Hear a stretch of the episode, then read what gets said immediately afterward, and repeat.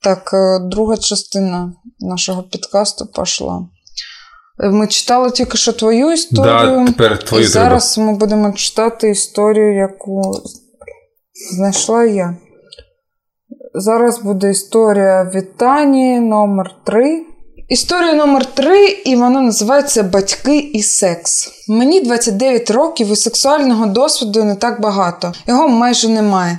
Мені було 25 років, коли стався перший раз. Він був набагато старший і досвідчений. А я соромилася. Я боялася сексу. Хлопець наполягав, намагався зробити якийсь там масаж, розслабити мене. Не можу сказати, що секс був зґвалтуванням, але й 100% згоди я не дала. Я все ще вагалася. Звісно, насолоди я не відчула, оргазму теж. А ще в мене є просто панічний страх завагітніти. Напевно, це з дитинства, бо я розумію, що якщо матиму дитину, то буду змушена назавжди піти від батьків. Вони лякали мене. Принесеш по долі, ми від тебе відмовимося. Я розказала мамі про ситуацію, а вона так дивно відповіла: Я не думала, що ти на таке здатна. Від тебе я такого не чекала, наче я людину вбила, а не переспала з хлопцем. Я протягом місяця зробила тестів 20 на вагітність, і я більше не хочу сексу з чоловіками. Так, я напевно хвора психічно, але це моя біда, яку я не можу розповісти нікому. Говорю подругам, що треба кар'єра, а сама боюся стосунків і чоловіків. Угу.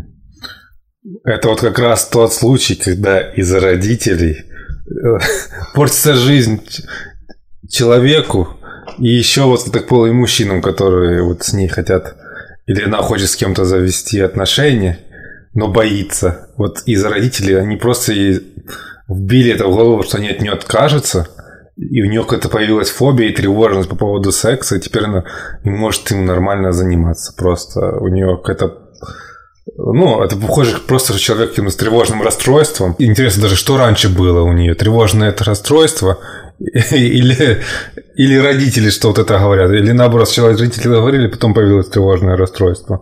Ну, мені здається, що друге, спочатку були батьки, плюс, можливо, якісь особливості психіки, яка схильна до цього. І ось ми маємо таку тривожну людину.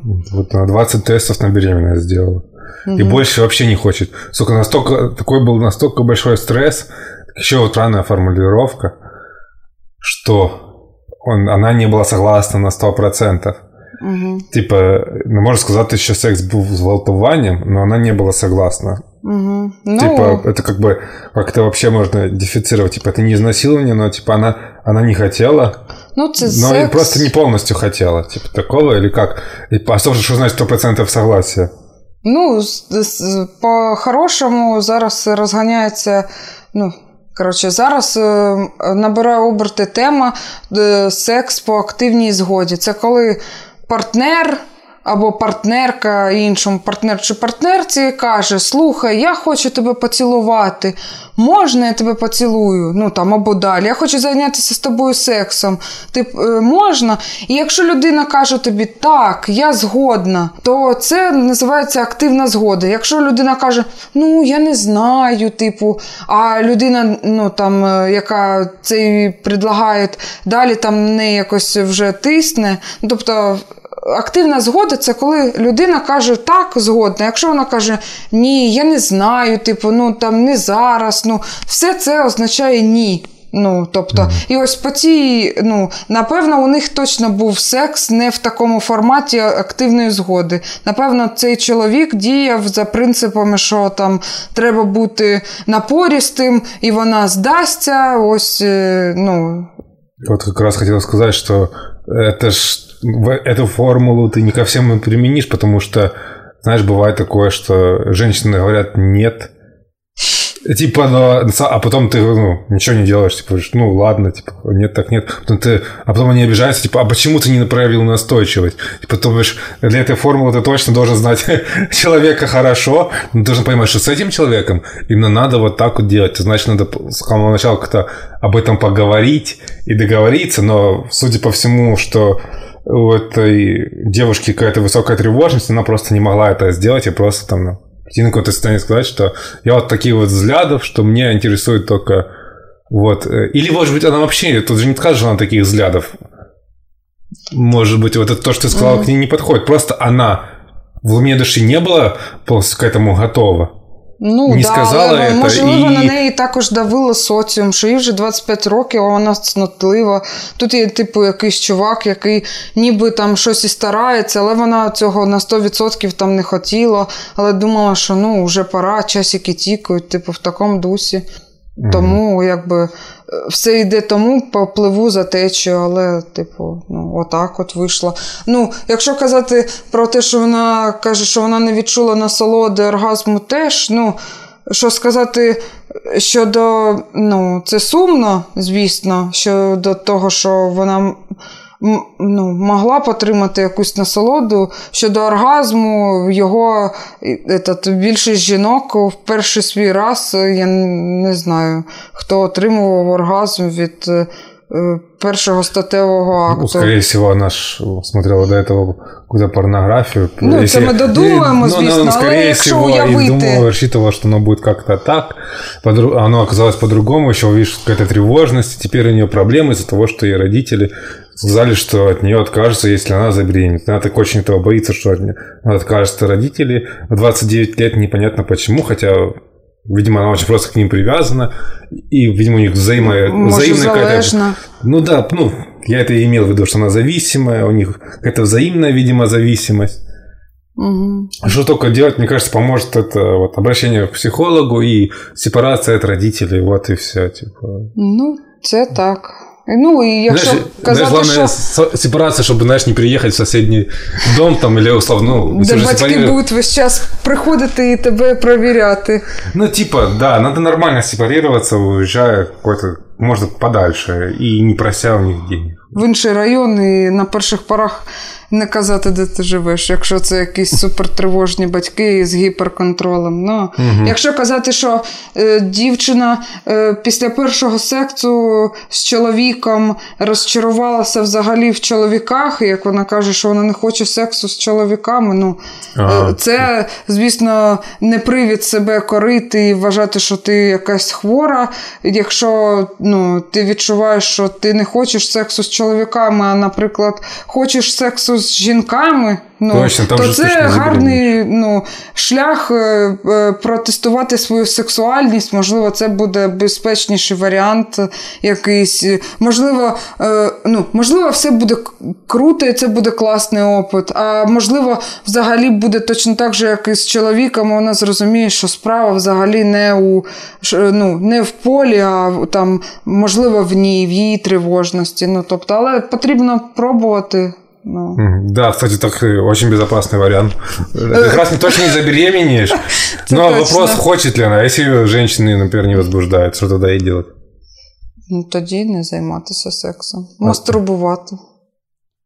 Ну, я так вона цим і діяла 25 років, я так понял. Ну, вона не розповідає про це, вона просто розказує про те, що їй, типу, стрьомно комунікувати з чоловіками і ну, нього... і всім своїм подругам вона каже, що вона не заводить стосунки, бо займається кар'єрою умовно. Короче, ей, чтобы понять, что она точно ходит, надо сепарироваться от родителей. К этому надо долго готовиться, знаешь, в ее угу. И так основательно, и типа там уже смотреть, там, с женщинами она захочет, или с мужчинами, или вообще не захочет.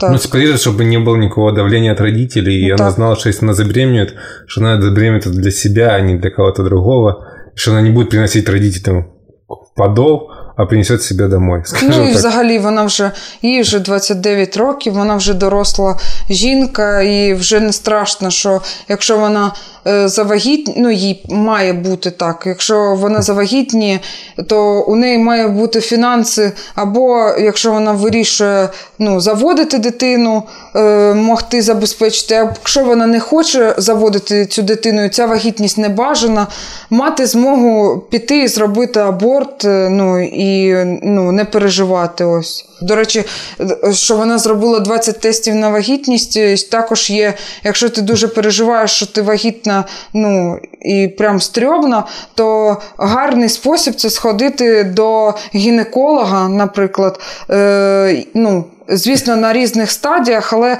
на УЗІ або ну, на УЗІ може не одразу показати, чи вагітна ти, але якщо здаш аналіз крові, там є якийсь аналіз крові з, з пальцю чи з вени, який показує гормони, ну тобто вагітність. Типу, якщо ось можна здати такий аналіз і не переживати, якщо там переймаєшся, що тести на вагітність, типу, ну, не працюють, і ти прогавиш свою вагітність небажано. Ну, ось. А, і ще, щоб також не переживати.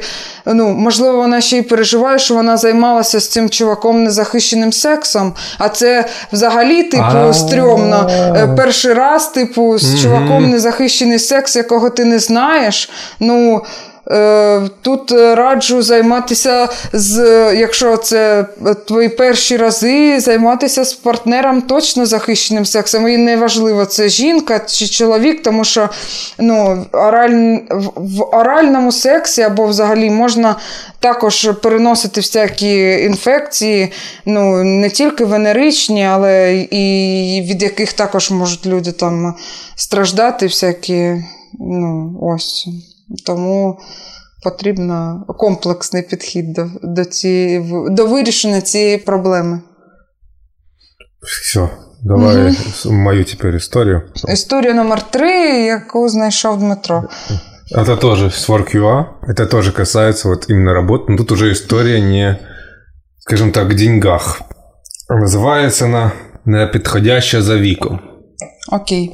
Історія номер три від Дмитра непідходяща за віком. У мене за весь час був лише один випадок цькування. Якось зазвичай щастило на добрі колективи. А тут. Мене почала цькувати начальниця відділу. Далі вона організувала весь фінансовий відділ на цькування мене, після ще й відділ підтримки. На моє щире здивування, чому вони так зі мною всі відмовчувалися. Коли я встановила джерело мобінгу, звернулася з питанням, що не так, може мені варто щось змінити, щоб продовжити спокійно працювати. На що мені чесно відповіли, що було проти цього, що начальство наняло саме мене, бо хотіли однолітку. Начальниці 60, а малолітка їй не потрібна. Мені 33. На скарги начальниці до вищого керівництва з вимогою мене звільнити, їй сказали, що я добрий фахівець, а в моїй сфері у нашому місті складно знайти спеціаліста, тим більше віку 50+. Після цього вона мені сказала: або йди зараз сама по-хорошому, або я зроблю так, що ти підеш сама, але вже в сльозах. Я тоді не прийняла близько до серця погрози, а там почалися підстави по роботі брехня. І коли на мене повісили помилковий борг бухгалтерії у змові та перенесли на мене чужий протокол, а потім почали цькувати колективом за те, що я перехворіла на корону, я вдома працювала з короною. Я вирішила, що нерви дорожче і звільнилася. Причому, коли я вже скаржилася начальству, начальство мені говорило: у тебе є вищий начальник, вона розбирайся з нею сама. Ми з тобою не розмовлятимемо. Ти простий співробітник. Ми спілкуємося з нею з цього питання тільки. І я зрозуміла, що це дурниці і ті реально хороші гроші не варті того. Це ситуація, бачиш, яка що це про мобінг.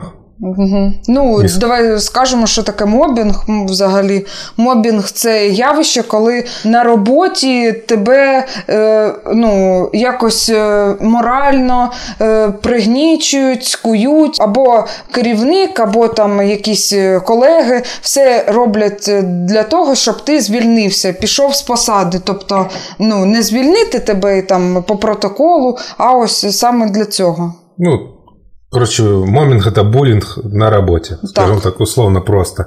Что меня триггернуло в этой истории, это вот как раз последнее вот этот, предложение, что когда она по, нажалась высшему начальству по этому поводу, она сказала, что решает все равно эта начальница. Несмотря на то, ну, вот это, которое ее подвергает мобингу по факту, mm-hmm. несмотря на то, что они сами до этого сказали, что это типа хороший этот э, фахивец, mm-hmm что типа таких больше не найти, типа тяжело найти. Особенно того, что хочет эта вот начальница. Типа, они все равно говорят, решай сама. общайся сама, типа, ты простая работница, мы только вот слушаем ее, а что ты там слушаешь, мы не говорим. И в итоге потом, знаешь, вот так вот это, все эти проблемы накапливаются, так вот, э, и потом компания почему-то выходит в убытки.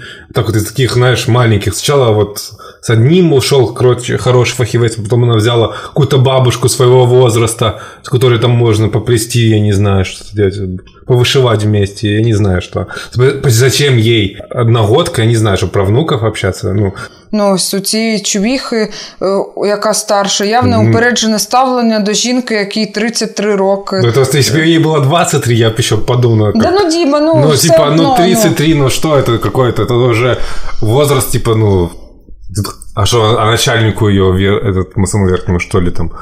60 написано. Начальник Нет, 60. это который вот этот, понимаешь, там вот три ступеньки. Вот есть вот эта вот женщина, которая рассказывает историю, ее начальница, а есть еще, еще высшее руководство – Угу. І йому також 33 десь. Ну, Мені здається, що це взагалі історія, якщо ось такі проблеми з керівництвом, то, скоріш за все, що і керівництво цієї фірми, чи як там, воно також таке ж гниле і гидке, якось ну, ось ці всі проблеми. Ну, Якщо вони не вирішують їх, виходить, що їм. ну, гарний е, там співробітник, ну, це для них все мелочі, краще, мол, этот, е, хай саме розбираються, чи вона піде, ми наймемо на ну, це все іншу якусь людину. Ось, Ось так вони, напевно, вирішують. Ну, і все. По факту потрібно ж звільняти оцю жінку гниду стару. Блін, ну, ні, О, Боже, вони вб'ють гниду, якій 60 років. Тобто, а я думав, ти про тому... ту, 33. Ні, я про те, що гниду... Ну, хватить, не кажи, я вирішу про те, що гниду стару. Е, ну, блін, гниду, якій 60 років, яка ну, усім заправляє і все. Але знову ж таки, ну... Е, Мені здається, що це е, ну, загалом гнилий корабель. Якщо е, ця посудина отак працює, і всі в, в, підкоряються цій чувіхі, і вона всім керує, і вони, ну, типу, отак працюють. ну, Треба ну, реально уходить и все. Ты ничего не можешь зробити. Это вот знаешь, как ловушка получается. В этом коллективе, знаешь, э, все боятся что-то говорить, потому что, может, они потом сами станут жертвами, и в итоге угу. подыгрывают вот это вот. Да, і в итоге те, що вони всі мовчать, ну, тобто, по факту, більшинство могло би ну, зробити перевіз і прибрати одну гнидотну людину, гнилу, але те, що вони мовчать, і кожен такий, ну, моя хата з краю, я ж мене ж, в принципі, мені у не проблем з этот, нет. у мене проблем з, з нею нету. Мені взагалі це этот, ну, це все мелочі, там бла-бла-бла. Ось е, взагалі мені ця історія дуже этот, напомнила там гірша ситуація, але напомнила з минулого. Е, шоу тригернуло історію про ЗСУ військового, якого начальство прискібується, і тобто вище керівництво нічого з цим не робить. Тобто каже, щоб він розбирався сам. Ага, тільки там і уйти взагалі не Ну так, але ну ось.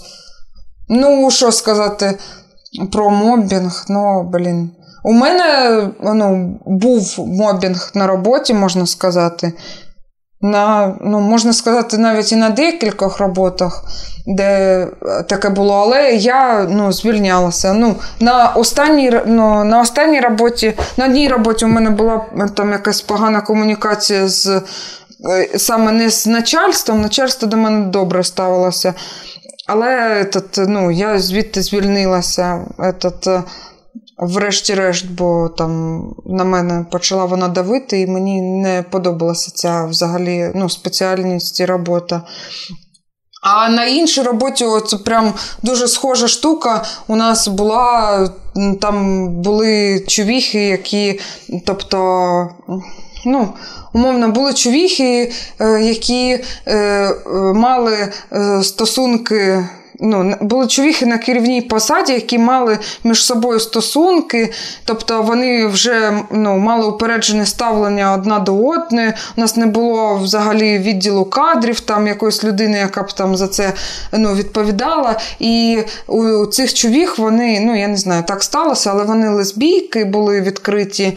І я про те, що кажу, не те, що так сталося, що вони лесбійки, але так сталося, що вони ніби ну, у всіх було таке від, відношення, ладно, відчуття, що вони е, ненавиділи чоловіків. Тобто, якщо заходили в нашу ну, команду чоловіки нові на якусь керівну посаду, ну, там, то вони ніби робили все для того, щоб того чувака е, звільнили. Вони казали, та він нічого не робить, та навіщо він треба. Ну, Тобто, і одна підтримувала одну, і вони про, про, ну, общалися безпосередньо з керівництвом. Ну і ще ну, були у них подчинені чоловіки, але ті чоловіки, наприклад, які були там ну, на нижчих должностях, і вони ну, не виказували ніяких позицій, в принципі, ну, вони там тихо сиділи, їх ніхто не трогав, а хто там щось казав і виявляв якісь ну, питаннячка е, щодо компетенції цих дівчат ну, в роботі, то вони намагалися всіляко їх вижити також з роботи, розповідаючи, що це нецінний працівник, ну що таким ставленням, знеціненням. Ну, Тобто, коли в чат скидується, там, типу, ой, ну, тобто, там, наприклад, скидується е, відео, і там е, всі бачать, що там. Ой, ти що не знаєш, там зроби там кольорокорекцію по принципах, там, е, по правильних принципах кольорокорекції, типу, ну, тобто, все, що людина е, відчуває, що этот, як це сказати? Ну, що вона, типу, тупа. Все робиться для того, що ой, ти що не знаєш, як це зробити? Тобто даються ще правки, не такі, що там ну, зрозуміли, зроби щось отак, а дається якесь розмивчате завдання. І коли ти кажеш, а як його вирішити, то кажуть, ой, ти що не знаєш, ти що не можеш розібратися. Та ви бачите, навіщо нам такі люди, які задають питання, а потім були ще ну, таке, що типу, ой, ти не задаєш питання, ти, типу, значить, не хочеш розвиватися, не хочеш там, ну, умовно, вгодити ну, керівництву, робити гарний продукт. Тобто, отаке, отакі качелі, коли люди. Що?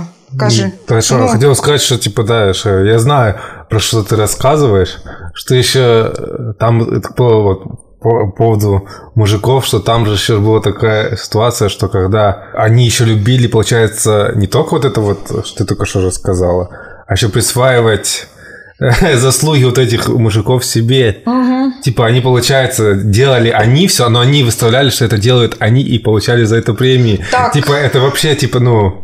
Так, була було... класна історія, коли ну, я зрозуміла, ну, типу, умовну гнилість. Ну, блін, це дуже жи... Не закривай, гидко. зрозуміла... Зрозуміла гидо... Хитрість, хитрість. Ні, я маю на увазі гидотність, ну, як це сказати, несправедливість з боку всієї компанії. Тобто була ситуація, коли там ну, працював на об'єкті один чувак, і він робив ну, багато переробок. І над ним був один тімліт, одна ця жінка, яка весь час казала: Ой, нам потрібно ну, швидше, швидше робити, типу, молодець. Він там е, залишався в ну, там е, переробляв, там залишався до 10 до 11 години до, ну, на офісі, робив це все. А потім е, взимку ці чувіхи дали премію за те, що вона так класно робила, вела той проект, який, ну, тобто, цей чувак тягнув і робив е, ну, завдяки цим цим переробкам, бо він, ну, тобто, його нереально було зробити в, ну, за період роботи в такі сроки. І в ітогі, ну, коли я дізналася, що це їй дали премію, а цьому чуваку нічого, ну, я була шокована, типу, дуже дивно, що ніби людина, яка реально робить і старається, а є людина, яка просто каже, ну давай швидше, швидше, типу, то ось вона молодець, яка каже швидше, швидше, а ця людина, ну, вона не заслуговує премії. Да. Знаешь, такая практика вообще довольно-таки часто существует, но тогда, при таком случае, если там начальнику платит премию за его рабочих, то он должен как-то оценивать, хотя бы это, этот начальник, которому заплатили премию из-за того, что работник работал хорошо, оценивать этих работников, а не продолжать говорить, что они типа, блин, ну, ничтожится, ну, там, ну, просто по факту, а там, ну, было даже не скажу не, ну, мобинг, там можно, угу. там был не мобинг, потому что ты рассказала, там было как раз Ой, как это... забыл слово, когда родственников типа своих продвигают на, по работе. Кумовство. кумовство. Вот, кумовство скорее это больше. Ну, хотя они не были родственниками, но слушница в отношениях, скорее всего, они просто поддерживали, скажем так, друг друга, и кто им не нравился, тех они типа вдвоем и Ні, ну там був мобінг. Оце було кумовство, наприклад. До того там був мобінг щодо чувака, який зайшов там на посаду, ну, е, умовно, вищу, ніж їх посада, ну, тім ліди, і вони його якось жили. Тобто а всі всі е, чуваки, які ну, приходили до цього хло, ну, чоловіка, вони всі жалувалися на те, що ну, не оку ці тім ліди, що вони некомпетентні взагалі, що взагалі тім ліди вони не ну, все, що вони там допомагають вирішити ситуацію, вони кажуть, звернися там до якоїсь людини, яка ну, працює, і вони тобі нічим не можуть зарадити, якщо ти намагаєшся ну, там, вирішити, що від тебе хочуть. Тобто вони просто е, перекладають всю вину на тебе, що це ти, типу, тупий або некомпетентний, а не вони, що вони не доносять тобі інформацію ну, як треба. Ну ось, І все. І вони е, этот, е, його вижили. ну, Може, і тому, що в компанії не було прям суперстатків, його звільнили, але е, дуже дивно було, що вони прям весь час казали: ой, та він не потрібен. Це ось в такому дусі все. Ну і все. Його звільнили. А ще була історія з одним. Там були чоловіки, які були прямо на керівних посадах, ну, умовно, яких не звільняли, бо вони були. Типу, друзями, знайомими головної е, етат, директорки цієї компанії. І там була якась ситуація, що е, етат, що головний, там, який ну, засновував також цю компанію з цією чувіхою, Е, він там щось сказав, чи що йому. ну, А, він, коротше, пожалувався на оцю там тімлітку, що вона неякісно етат, е, робить свою роботу, ну, якщо сказати, неякісно записує звук. Тобто, що він був неякісно записаний, там було ехо. І вона замість того, щоб там вибачитися чи зробити ну, якісь висновки, вона почала його цькувати і розказувати, що та взагалі це все там не потрібно, ми ж робимо ролики для соцмереж, це він, типу, випендрюється, він взагалі свою роботу гидко робить. І вона так це розповідала, що його в ітогі визвали на кавьор, і в ітогі е, вони почали шукати нового робітника, що він не справляється, що він коштує дуже дорого для компанії, а робить свою роботу дуже медленно. Ну, тобто, і етот, це було дуже е, цікаво. А коли в мене був конфлікт з цією чувіхою, то цей хлопець він ем, мене не підтримав, коли я просила у нього підтримки, а сказав, що ой, дівчинка, ти знаєш, типу, я взагалі е, ну, там, з цією тімліткою на різних должностях, не з тобою. Для мене це типу, дитячі проблемки і все в такому дусі. І я зрозуміла, що він, ну, тобто, людина, яку я підтримувала. Е, морально і казала, що мені сумно, що з ним таке відбувається. Е, він казав да-да-да, тоді сумував. Типу, а потім, коли мені потрібна була підтримка, він, типу, е, показав, що умовно ми з ним на різних в різних світах, на різних должностях, і етат, у нього взагалі немає ніяких проблем, таких як у мене, і не було. І, типу, до побачення. Ось так. І потім же я знаю, що у вас була ситуація, коли.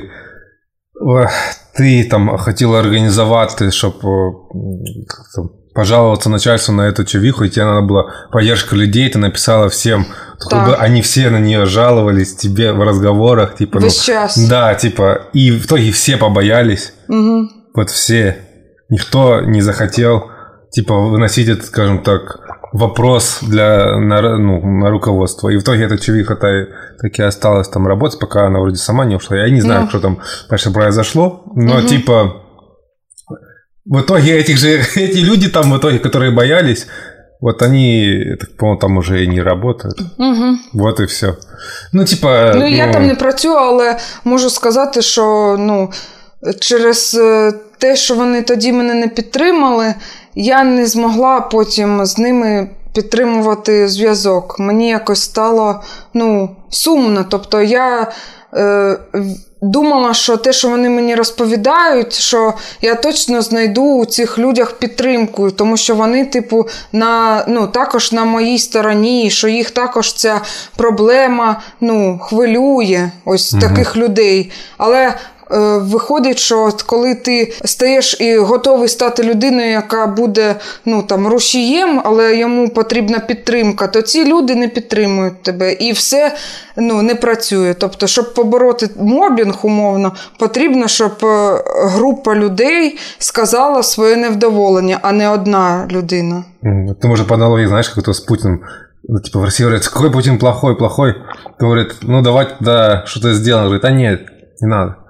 Это нет, не надо. Ну, вот, типа, ну, это из этого разряда, типа, Тут было даже еще проще, ничего не надо было делать, в принципе, просто надо было, скажем так, свою подпись условно под, подставить типа, под условной петицией, скажем угу. так. Ну да. В этом.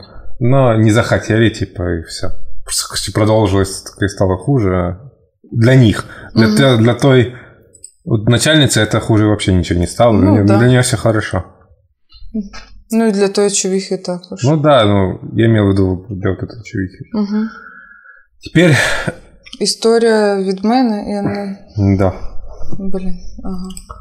Четверта історія. І так, історія 4 від Тані. Вона має таку назву, як фільм жахів. Мама, монстр.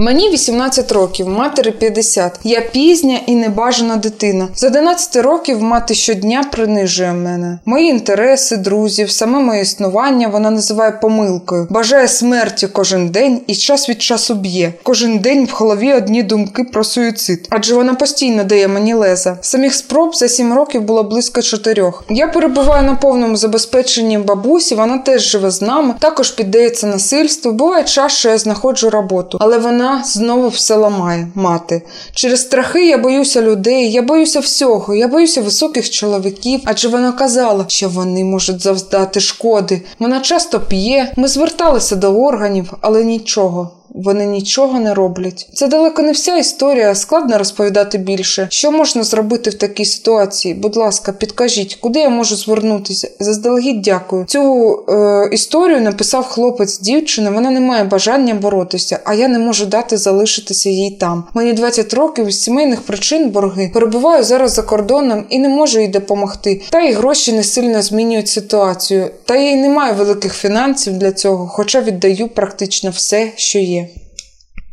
Вот такая история. А, да, тут даже интересно, что даже не сама жертва написала, mm-hmm. а получается парень жертва, потому что та вже нічого не може.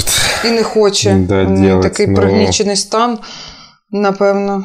Ну, я хотіла сказати, що якщо відкривати цей ящик Пандори, то тут ще видно ситуація взагалі е, історія йде з самої матері, тобто вона пізня і небажана дитина. Цікаво, чому її, якщо вона небажано народили, і вона з'явилася на світ, це взагалі можливо мати стала її жертвою якогось зґвалтування. Бабуся сказала, народжують чи щось таке. Але як ми бачимо, що вона, ця жінка, не змогла прийняти. Е, і ну, як вона не хотіла цю дитину, то так е, і надалі вона її ненавидить ну, пригнічує, і вона її бісить, напевно. Ось і все. Але ну, зрозуміло, що дитина в цій історії не винувата, ця дівчина. Але це лютий і жахливий крінж. Ну, жити в такій обстановці. ну, ну жах. Тут Хлопець це питає, що взагалі робити. А ти знаєш, коли, куди можна звернутися в такій ситуації, коли в тебе ну, тут ну, мати б'є там на чоловік. Угу. Куди можна цього звернутися? То вона ну, вже повнолітня. Ну, не, не мати. Те, що мати б'є, це не означає, що це не фізичне насильство Ні, і так, не сімейне. Але це вона повнолітня вже. ну, ну Це якби вона була там 17 років, це можна було що там погане поводження з дитиною. Ну, Це зрозуміло, куди uh звертатися. А куди звертатися в цьому випадку? Ти Також знаєш? на гарячу лінію протидії насильства ну, дом, протидії домашнього насильства на гарячу лінію. Угу. Ну, ось Я, якщо що, прикріплю відеономер з мобільного телефону. А ще є всякі організації, які допомагають жінкам. Ну, Наприклад, є така організація Сфера Харківська. Е, вони тут е, допомагають жінкам. Е, я не знаю на практиці, як саме вони допомагають, тому що не стикалася. У мене, на щастя, не було таких ситуацій, коли я б реально потребувала ну, допомога. Але ну що, тут е, все, що треба робити, ну, в ідеалі потрібно сепаруватися цій дівчині, е, виїжджати з тої ну, токсичної обстановки у родині. Якось ну, все робити для того, що ось що вона знаходить роботу, але ну, потрібно поставити собі за ціль, що ну, єдиний шлях до щастя це сепарація від е, і з'їжджання, щоб не жити в такій. Токсичній страшній ситуації. ось. Угу. Ну, також, знову ж таки, вона часто п'є до органів, е, якщо вона там у них є статки, якісь ще штуки, то якщо їх мати буде буяніть, то її можна засунути в дурку, але це лише якщо вони прям ну, біла гарячка і її. Але наскільки я знаю, що лише людина у гострому стані можна ну, без її згоди е, покласти у психлікарню, наприклад. А якщо вона не у гострому стані від, віддає собі там отчет, Ну і тут е, не б'ється в конвульсіях, і вона каже, що я не піду там в дурку і принудительне лічення його не буде. Тобто, якщо ця людина зловживає алкогольною залежністю, неї, е, ну, це Коротше, єдиний шлях е, тільки з'їжджати звідти, все з'їжджати, там, забирати бабусю чи з'їжджати без бабусі, бо ну, розуміти, що взагалі для тебе в пріоритеті, роблячи висновки, розуміти, що робити далі. на жаль. А що з бабусею? Бабусю кинути? Ну, я ж не знаю. Бабуся може не захотіти їхати, може захоче доглядати за своєю дитиною, дочкою. Вона ж не може весь час. Е, як це е, бути прив'язаний до бабусі, до матері. Ну, Вона вже доросла, е, молода жінка, яка хоче ну, жити щасливо будувати своє життя, а не варитися в цьому жахітті. У неї та ще у неї ну, круто, що у неї є хлопець, який готовий її підтримувати, але напевно ну, дуже важко е, підтримувати і на відстані, і взагалі таку ситуацію морально важку. Так. Что, давай до останней моей. Mm, давай. Четвертая история, она на русском языке, она происходит, действие происходит в России. Я специально, типа, выбрал эту историю, чтобы показать, скажем так, трешовость. Российской Федерации? Ну да, вот что-то типа такого. Вот она, вот, э, что-то из, не знаю, фильмов какого-то Балабанова, я не знаю, да, отличается от предыдущих. Почему предупредить, она длинная. Окей.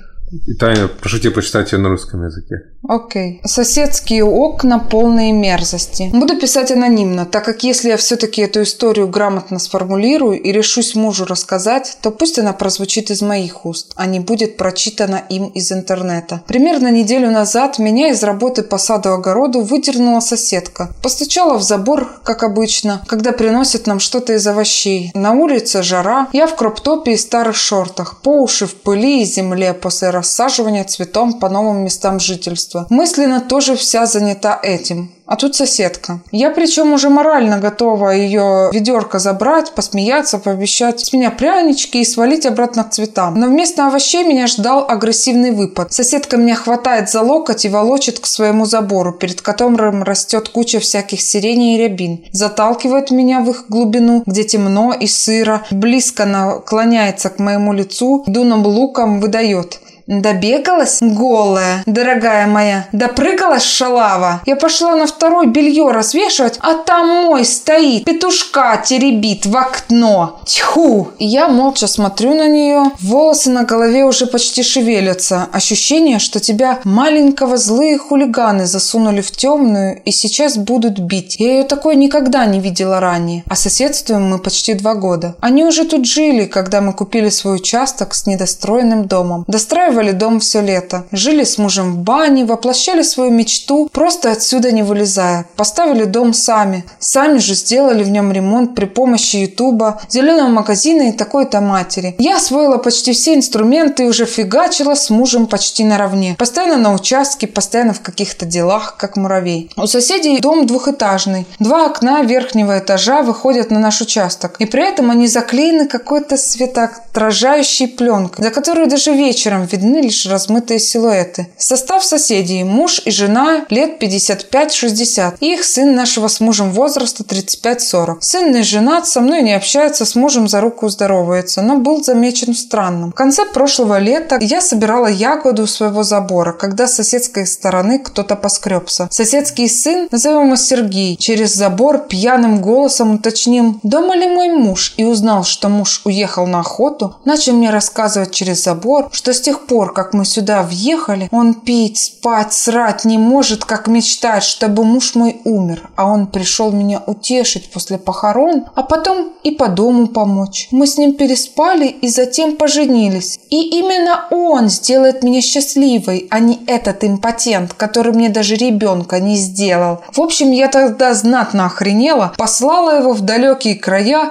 откуда не возвращаются, а сама не смогла уснуть всю ночь, заперев не только забор и баню, но даже подставил стул к ручке. Про тот случай никому рассказывать не стал, ибо муж меня очень сильно любит. Никому меня обижать, а его перед этим хоронить не позволит. Да и оружие у нас дома в сейфе есть. Муж спокойный, даже мудрый, но мне все равно неприятно и боязно. Соседский сын делает вид, что ничего прошлым летом не было. И продолжает с мужем ручкаться, здороваться за руку. А я с тех пор одна не ночую. Если муж уезжает куда-то с ночевкой, то я еду к маме. Так вот, соседка, значит, в своих густых кустах висит надо мной со своими петушками. Я продолжаю на нее молча смотреть, выпучив глаза. Она тоже пыхтит и молчит, ждет моей реакции. Наконец, я решаюсь уточнить, какого петушка-то теребит. На что получаю еще более агрессивный вопль. «Рука блудит он на тебя, пока ты голая ходишь тут!» И, наконец-то, до меня дошло, что за теми темными окнами сын ее предается анонизму и мечтам, как умрет мой муж. Соседка продолжила. «Ты к моему Ивану не лезь, сучка! Я быстро тебе лохмы повыдергиваю!» Я спрашиваю, почему к Ивану, если сына зовут Сергей? На что соседка впивается в меня пальцами в плечо, опускается еще ниже к лицу. А это бабище на минуточку ростом с моего мужа, где-то 185, и шипит. «Причем тут наш сын? Ты мужа моего увести из семьи хочешь?» До меня Наконец-то дошло. Я почувствовала, что глаза щиплет, слезы уже подступили, но сформулировать свою версию смогла. То есть вы поднялись на второй этаж, а там ваш муж на меня мастурбирует, на что получила ответ. А ты как будто не знала. Ха? Да я тебя по всем соседям ослаблю. Жопой она крутит, ходит. Я разревелась от ужаса. Еще кусты эти дебильные. Было полное ощущение, что они вместе с мужем, да что уж там, еще и с сыном своим придурочным. Прям меня в этих кустах сейчас изнасиловали. Грязно, погано. Я выскочила оттуда, как ошпаренная. Залетела домой, муж на работе, хорошо. Сначала схватила телефон, чтобы кому-нибудь позвонить, но затем бросила. Опять заперла все двери. Выпила подряд три стопки рома. Потом меня ромом же вырвало. Наплакалась. Поняла, что жизнь теперь разделилась на до и после. Я с огромной радостью обустраивала свой дом, свой сад. Я проводила там кучу кучу времени. Мой муж помогал этому старому козлу. То купить что-то в городе, то за цыплятами свозить, то инструмент ему занимал. И я теперь не понимаю, что делать. Мы специально искали участок не в деревне, чтобы не поселиться рядом с какими-нибудь проблемными алкоголиками. Мы нашли хорошее место, где много новых участков, заезжают и строятся семьи. И теперь мое самое любимое в этом мире место обдрочено и уделано кем-то, кто прячется за закрытыми окнами. И это отвратительно. Единственное, Единственное, что я сделала за все это время, нашла саженец клена в питомнике и посадила его у забора там, куда смотрят эти мерзкие окна. Но пройдет много лет, прежде чем он их перекроет. Я никогда не работала в саду голой, как представила эта соседка. У меня куча рабочих шорт и маек. Даже в купальнике не хожу, потому что в нем работать неудобно. От этого еще отвратительнее. Окна у них близко и высоко, как башня какая-то над нашим участком. Единственное решение, какое я нашла, это натянуть перекинуть сетку, но даже она не перекроет. И чтобы принимать настолько кардинальные меры, надо обо всем этом рассказать мужу. А я даже представить не могу, какой может быть его реакция. Да уж, это... Це треш. Це просто крінж якийсь лютий.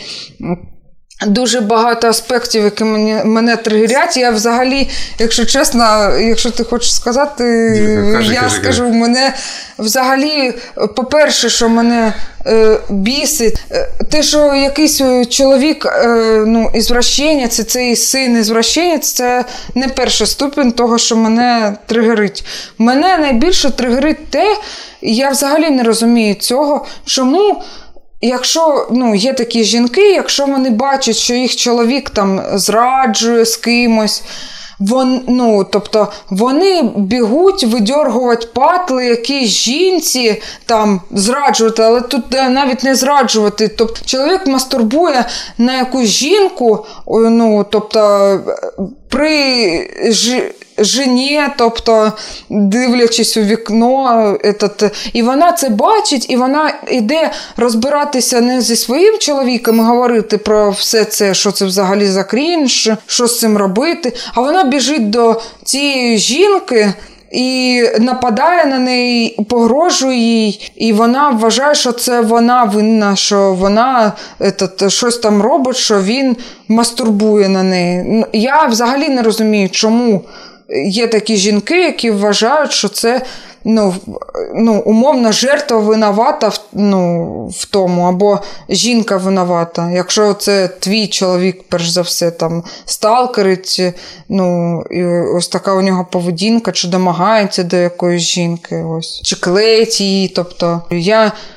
Ну, в шоці взагалі. Мені ще це горить, що вона своєму чоловіку не розповідає взагалі. Тобто він потім, коли дізнається взагалі, ну, очманії, коли що він з цим з цією людиною ще здоровався, там mm-hmm. допомагав йому. Тож взагалі, ну, типу, так, може бути, такое, ще і їй перепадет.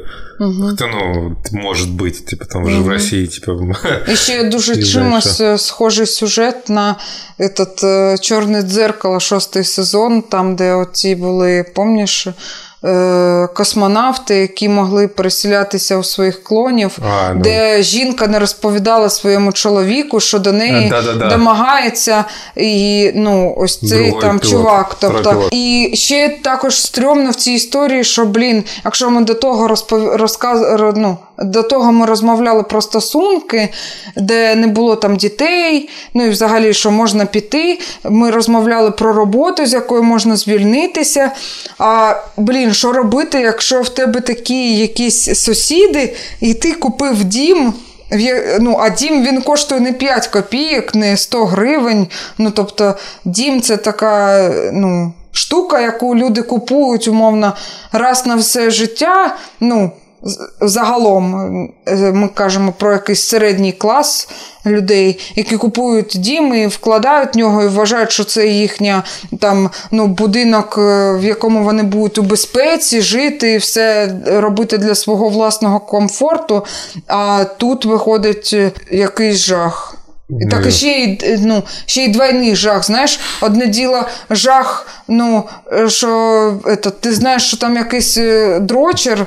Е, сидить в хаті і на тебе дивиться, але і бажання там по городу робити відпаде, звісно. А друге, це якийсь больний на голову син який мріє, щоб е, її чоловік помер, а він тоді її утішить і зробить їй дитинку, блін, і вони будуть жити в місті. Я взагалі в шоці, як люди перекладають свої проблеми на якихось інших людей, чому ти, блін, ну, іди собі, заведи іншу, ну, займись цим.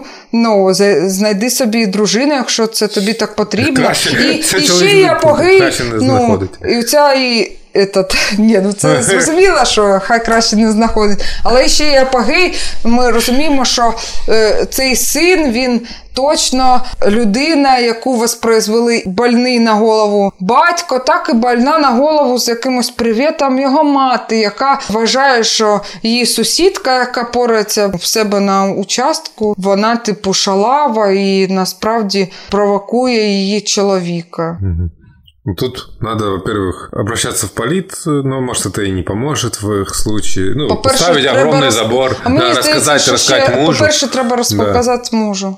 Да, рассказать мужу, и там и забор будет легче туда поставить. Ну, потому что это трэш. Еще она, ну, это же мразь соседка еще может рассказать там всем, что она, типа, потому что да. лава, что на самом деле то она там все хочет, типа, а її бідний муж так, подається. Так, сумно, якщо вона все розкаже до того, як вона розкаже все чоловікові про цю ситуацію. А, да, тобто, кстати, он вообще офигеть, типа, її віри... В итоге ну, соседи, прикинь, такой ситуации, реально придет чувак, він нічого не знає. Твоя, этот, твоя, этот, супруга шалава, там, ну, мы все это знаем уже, вже, типу, ти лох, типа, що ти тут ходиш. А прикинь, буде такий умовно сценарій, як блін, як цей фільм Ларса фон Трієра е, називався? Про що?